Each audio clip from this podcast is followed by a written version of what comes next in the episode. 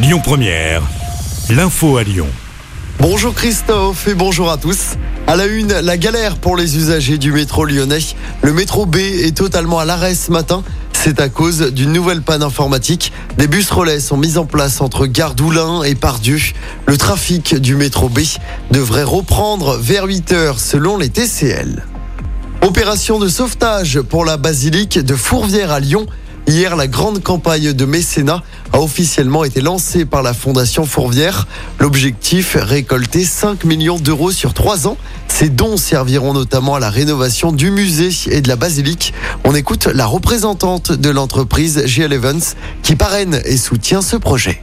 La première raison, l'évidence de l'héritage. Il y a un héritage de Fourvière, de la ville, de ce que ça représente, de, son histoire, et ça c'est important. Il y a aussi une évidence de transmission. Hériter c'est bien, mais bien transmettre c'est encore mieux. Donc dans le bien transmettre, il faut faire évoluer son héritage, il faut le moderniser. On a parlé de digitalisation, il faut accélérer sur les aspects environnementaux et il faut jamais oublier les aspects d'insertion sociaux qui sont extrêmement importants. Et enfin, je, je disais, euh, il y a une évidence de l'évidence, parce que finalement Fourvière est fortement évidemment implanté à Lyon et résonne à l'international.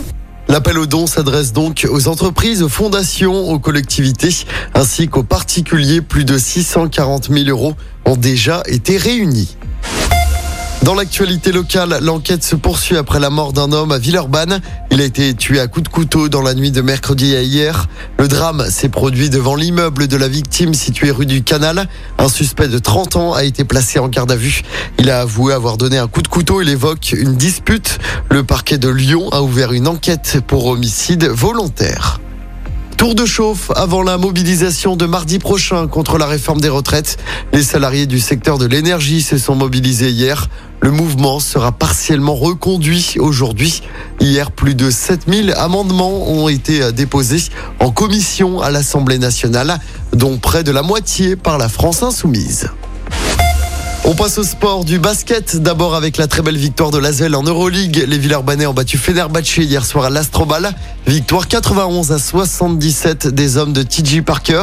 L'Asvel rejouera dès dimanche à l'Astrobal. Ce sera face à Monaco. En football, c'est le retour de la Ligue 1, début de la phase retour. Lorient reçoit Rennes ce soir en ouverture de la 20e journée. Coup d'envoi 21h. De son côté, l'OL 9e au classement se déplacera en Corse dimanche pour affronter Ajaccio et ce sera sans Karl Toko et Cambi. L'attaquant a été prêté jusqu'à la fin de la saison à Rennes. Et puis du handball avec la demi-finale de nos Bleus au mondial. Ils affrontent la Suède à Stockholm pour une place en finale. Coup d'envoi du match à 21h. Écoutez votre radio Lyon Première en direct sur l'application Lyon Première, lyonpremière.fr et bien sûr à Lyon sur 90.2 FM et en DAB+. Lyon Première